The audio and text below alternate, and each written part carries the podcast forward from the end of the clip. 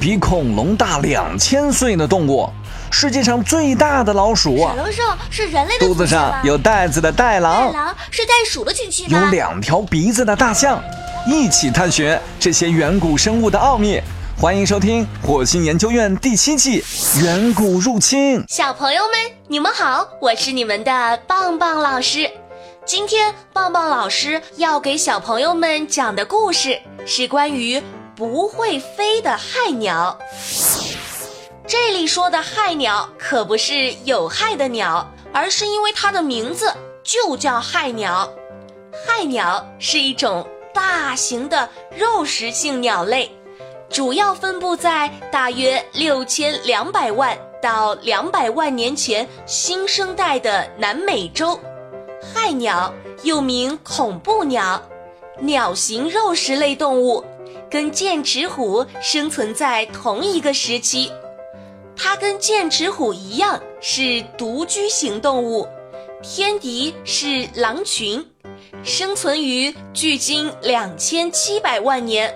到一百五十万年间，害鸟大约有一到三米高，它们腿骨坚硬，肌肉强壮，可以完全击碎中等大小猎物的骨骼，也可能是将猎物咬住后摔打，使猎物的颈椎断掉，然后慢慢的吸食猎物骨骼中富含营养的骨髓。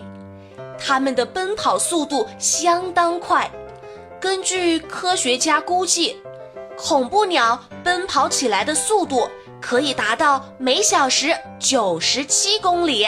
泰坦鸟是害鸟中最大的一种，也是唯一一种在南美洲以外的北美洲发现的物种。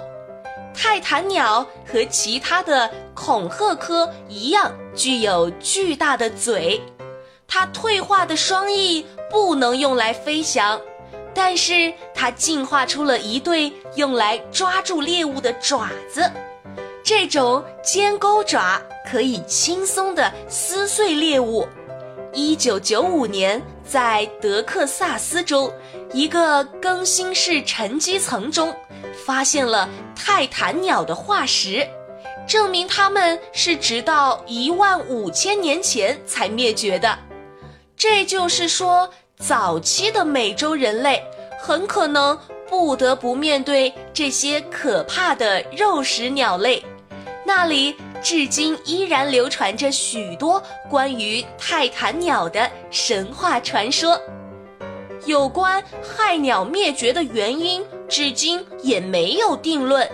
一般认为有两个：一是害鸟繁殖后代是产卵孵化，在地面上的鸟蛋对狼等食肉动物具有很大的诱惑力，而且害鸟是单独狩猎，群体生活的狼可以一起制服害鸟。二。